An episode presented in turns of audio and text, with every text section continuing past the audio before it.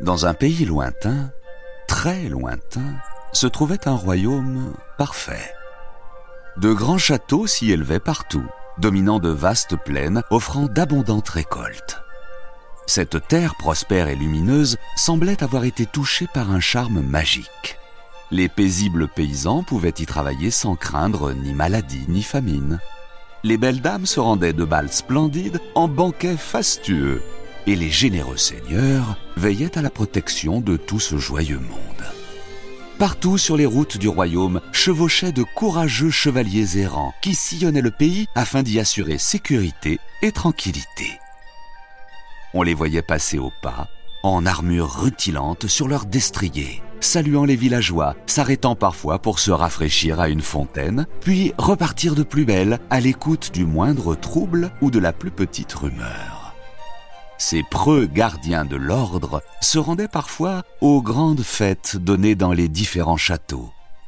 Les dames se laissaient parfois courtiser pour épouser ces preux chevaliers, donnant alors au royaume de superbes enfants qui deviendraient plus tard écuyers, puis chevaliers à leur tour.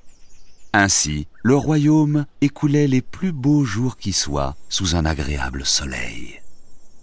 Un jour, un chevalier errant traversa une forêt quelque peu sauvage à la frontière du royaume voisin. Le charmant bois s'étendait loin et se traversait à l'aide de sentiers qui couraient de toutes parts entre les bosquets.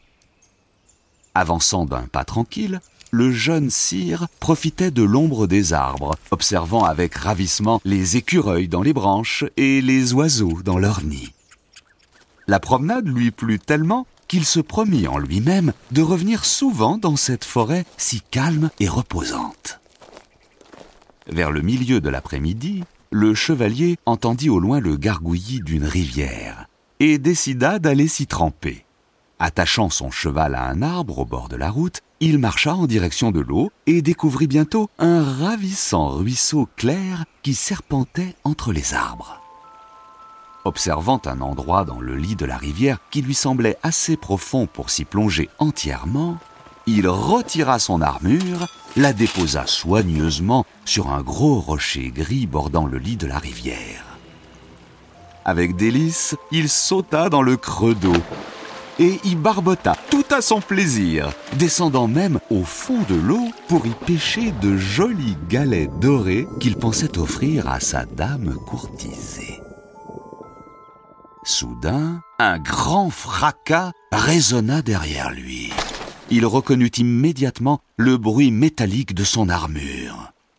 Pensant l'avoir mal positionnée sur le rocher gris, il se retourna, s'apprêtant à sortir de l'eau pour la remettre en ordre sur la rive. Mais au moment où il posa les yeux sur son armure, il glapit de surprise.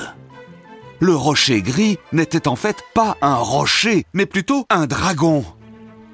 Tout aussi gros et gris que le rocher auquel il ressemblait tant. Celui-ci s'était tout bonnement baigné dans la rivière quelques instants avant le chevalier, puis s'était roulé en boule pour son agréable sieste habituelle sur la rive fraîche. Profondément endormi, il n'avait pas senti le chevalier grimper sur son dos pour y étaler son armure.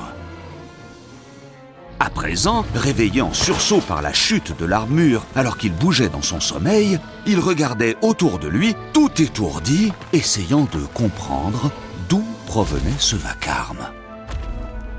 Dragon et chevalier tombèrent alors nez à nez, s'observant, la bouche grande ouverte et les yeux écarquillés, trop ébahis pour réagir. Le jeune sire fut celui qui retrouva ses esprits en premier. Bondissant sur son épée, il s'en saisit et se mit en garde, les jambes toujours plongées dans la rivière. Il prit son courage à deux mains, puis interpella le dragon. Que fais-tu dans cette forêt, infernale créature? Ne sais-tu pas qu'elle appartient au roi de ces terres, qui a fait le serment d'assurer la sécurité de tous ses sujets? Je ne permettrai pas qu'il manque à sa promesse à cause de ta présence. Je te prie de me pardonner, mais il se trouve que j'habitais cet endroit bien avant que tes semblables ne viennent s'installer dans les barrages. Je ne vois donc pas pour quelle raison je devrais la quitter. Quant à la sécurité du royaume, As-tu déjà entendu la moindre plainte des villageois à propos de cette forêt? A-t-on déjà rapporté la moindre attaque de dragon dans ce bois? Le chevalier, fort surpris, dut bien admettre qu'à sa connaissance, aucun danger n'avait jamais été évoqué à propos de cet endroit. Les paysans traversaient les bosquets sans encombre, et les bûcherons avaient toujours abattu leurs arbres sans trouble. À vrai dire, il paraissait terriblement étonnant qu'un gros dragon puisse vivre dans cette forêt sans que personne ne s'en soit jamais rendu compte. De toutes ces interrogations, le dragon n'était pas dupe. Oh, je sais bien ce que tu penses, petit chevalier. Tu imagines sans doute que je suis comme tous les autres dragons, terrible et sauvage, crachant le feu à la moindre occasion, brûlant les récoltes et dévorant les troupeaux, terrorisant les paysans et taillant les chevaliers en pièces. Eh bien non, figure-toi. Pas d'enlèvement de princesse, pas de combat de ma flamme contre la moindre épée ou de trésor fabuleux au fond d'une grotte. Je suis le dragon le plus pacifique qui soit. Je trouve mon plaisir lorsque je vole la nuit vers les montagnes, en chantant mes airs de dragon, en croquant un cerf juteux dans la matinée et en faisant la sieste auprès de la jolie rivière rafraîchissante. Voilà la vie que je mène, et je ne compte pas en changer. Le chevalier, ayant écouté le dragon, se trouvait maintenant si déconcerté qu'il faillit lâcher son épée dans la rivière. Au fond de lui-même, il se sentit soudain particulièrement stupide devant le calme et placide dragon. Il ne trouva d'ailleurs pas grand-chose à répondre. Pardon, mais en venant me baigner dans cette rivière, je ne m'attendais pas à trouver un dragon assoupi. Penses-tu que je m'attendais à être troublé dans ma sieste par un guerrier incapable de différencier un rocher d'un dragon, se permettant en plus de se servir de mon dos comme vestiaire Je n'ai aucun problème à partager ma rivière, vois-tu, mais j'aime les nageurs discrets et aimables. Le chevalier fit alors une chose qu'aucun autre chevalier avant lui n'avait jamais fait. Baissant la tête, il présenta ses excuses au dragon. Tu es pardonné, petit chevalier. Et puisque tu es courtois, je t'invite à venir te rafraîchir dans ma rivière aussi souvent que tu le voudras. Bonne route. Le dragon se roula alors à nouveau en boule et reprit sa sieste interrompue. Le chevalier demeura un instant immobile dans l'eau, méditant sur son aventure. Puis il remonta sur la rive, enfila son armure en veillant à ne pas la faire cliqueter, enfourcha son cheval et reprit son chemin. Dans les semaines qui suivirent, il pensa souvent à sa rencontre avec le bon dragon. Un jour, alors qu'il chevauchait aux abords de la forêt sous un soleil de plomb, il décida de retourner à la rivière. Il suivit le sentier, attacha son cheval à un arbre et se dirigea vers la rivière il y trouva le dragon assis dans l'eau, en train de sculpter un morceau de bois à l'aide de ses griffes, tout en chantonnant un vieil air draconique. Apercevant le chevalier, le dragon le salua. Bienvenue, petit chevalier. Viens donc, ôte ton armure et plonge dans l'eau. Le chevalier ne se fit pas prier. Il retira son armure et rejoignit le dragon dans la rivière il passa la journée entière avec celui-ci, partageant un cuisseau de chevreuil rôti, pêchant des cailloux dorés et sculptant des morceaux de bois. Ils chantèrent des chansons d'hommes et de dragons, discutèrent de tous les sujets possibles, puis se séparèrent au soir en se souhaitant une bonne nuit. Bien vite, ces rencontres devinrent une habitude entre le chevalier et le dragon il ne se passait jamais une semaine sans que les deux compères ne se retrouvent pour passer ensemble de longs après-midi. Le chevalier apportait au dragon de succulentes victuailles inconnues du dragon, et ce dernier racontait à son ami les paysages lointains qu'il survolait lors de ses promenades. Plusieurs années passèrent ainsi, et ils développèrent une forte amitié. Un jour, à la cour, le chevalier trouva enfin le courage de demander en mariage la dame qu'il courtisait depuis si longtemps. Et celle-ci accepta. Ils se marièrent près de la forêt du dragon afin qu'ils puissent assister à la cérémonie cachée derrière les nuages. Le chevalier s'installa dans un manoir avec sa dame. Pendant un an, leur mariage fut le plus heureux du monde. Mais très vite, la femme du chevalier s'agaça des fréquentes visites que rendait son mari à un ami dont il refusait de lui parler et qu'il rencontrait au moins une fois par semaine. Elle finit par se convaincre qu'il ne s'agissait pas d'un ami, mais d'une autre dame que son mari cherchait à séduire. Désormais elle en était certaine. Son homme lui était infidèle. De plus en plus furieuse et jalouse, elle se mit à assaillir son mari de questions, tentant de lui arracher ce qu'elle pensait être la vérité. Après quelques essais infructueux et sans réponse claire de son mari, elle en vint à lui interdire de rendre visite à qui que ce soit. Mais comme le chevalier persistait à quitter le logis, elle imagina d'autres méthodes. Une nuit, elle versa dans le vin quelques gouttes d'une puissante potion de sommeil. Le chevalier tomba immédiatement dans un profond sommeil. Sans perdre de temps, elle le boucla à triple tour dans une chambre au sommet d'une très haute tour isolée, l'emprisonnant sous sa garde dans un endroit qu'elle pensait introuvable. Plus de trois semaines passèrent ainsi. Le dragon, surpris de voir son ami manquer leur rendez-vous, s'inquiéta et décida de partir à sa recherche. Il s'envola très haut dans le ciel pour chercher la trace de son ami. Il parcourut le royaume de long en large, incapable de le localiser. Un jour cependant, au soir d'une longue journée de recherche, il passa au-dessus du manoir de son ami et remarqua que les volets de la grande tour étaient étrangement clos. Plus étonnant encore, au pied de celle-ci, il reconnut la femme de son ami, habillée d'une armure, surveillant les environs de la tour. En observant de plus près, il aperçut à travers les interstices des volets son ami. Tout pensif, il retourna dans sa forêt pour y réfléchir.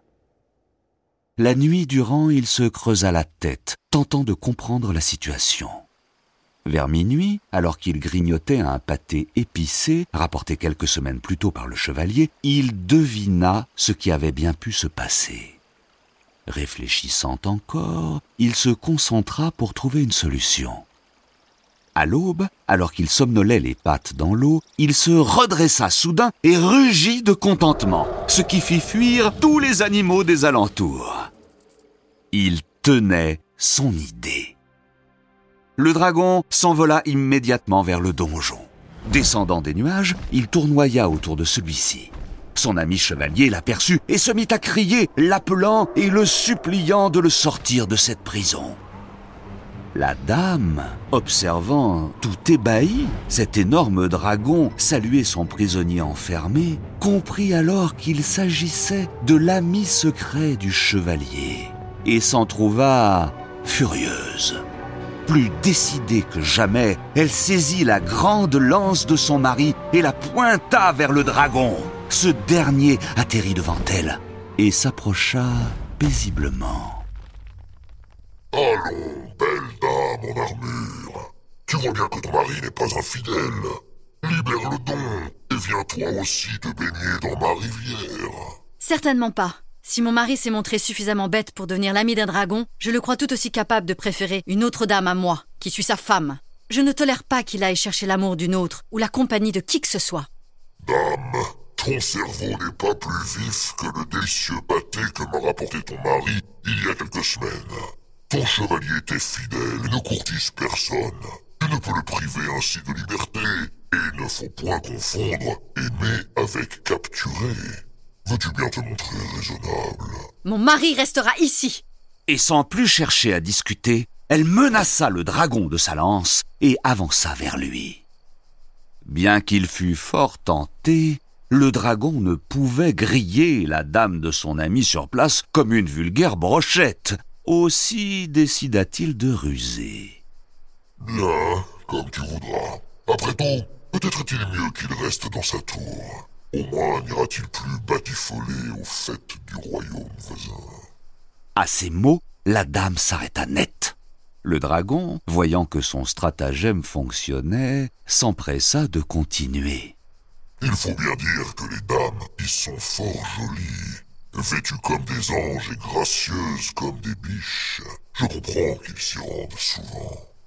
La dame du chevalier bouillonnait tellement dans son armure que celle-ci semblait sur le point de devenir rouge et fumante. Entre nous, belle dame, il faut dire que ton mari a de l'œil. Repérer ainsi la plus sublime jouvencelle du duché qui se trouve derrière les montagnes et parvenir à la séduire au milieu de ses soupirants.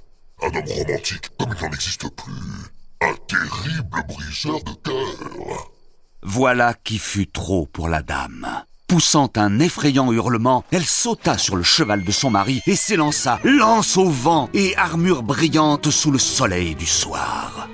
Pensant régler ses comptes au duché au-delà des montagnes où les conquêtes de son mari devaient se pâmer en attendant son retour, elle chevaucha à bride abattue et disparut bientôt derrière les collines. Riant de sa ruse, le dragon délivra son ami qui le remercia encore et encore pour son aide. Célébrant cette libération, les deux amis partirent à la forêt, faisant un détour par le garde-manger du chevalier, et s'offrirent un mémorable banquet au bord de la rivière. On ne revit plus jamais la femme du chevalier, occupée au loin à chasser les amantes imaginaires de son mari. Celui-ci ne la regretta pas le moins du monde, soupirant seulement après sa belle armure disparue et son superbe cheval. Il reprit ses chevauchées tranquilles à travers le royaume, et avec elle ses heureuses haltes au bord de la rivière en compagnie de son ami, se défiant l'un l'autre en concours de rimes ou dégustant les meilleurs vins de l'année.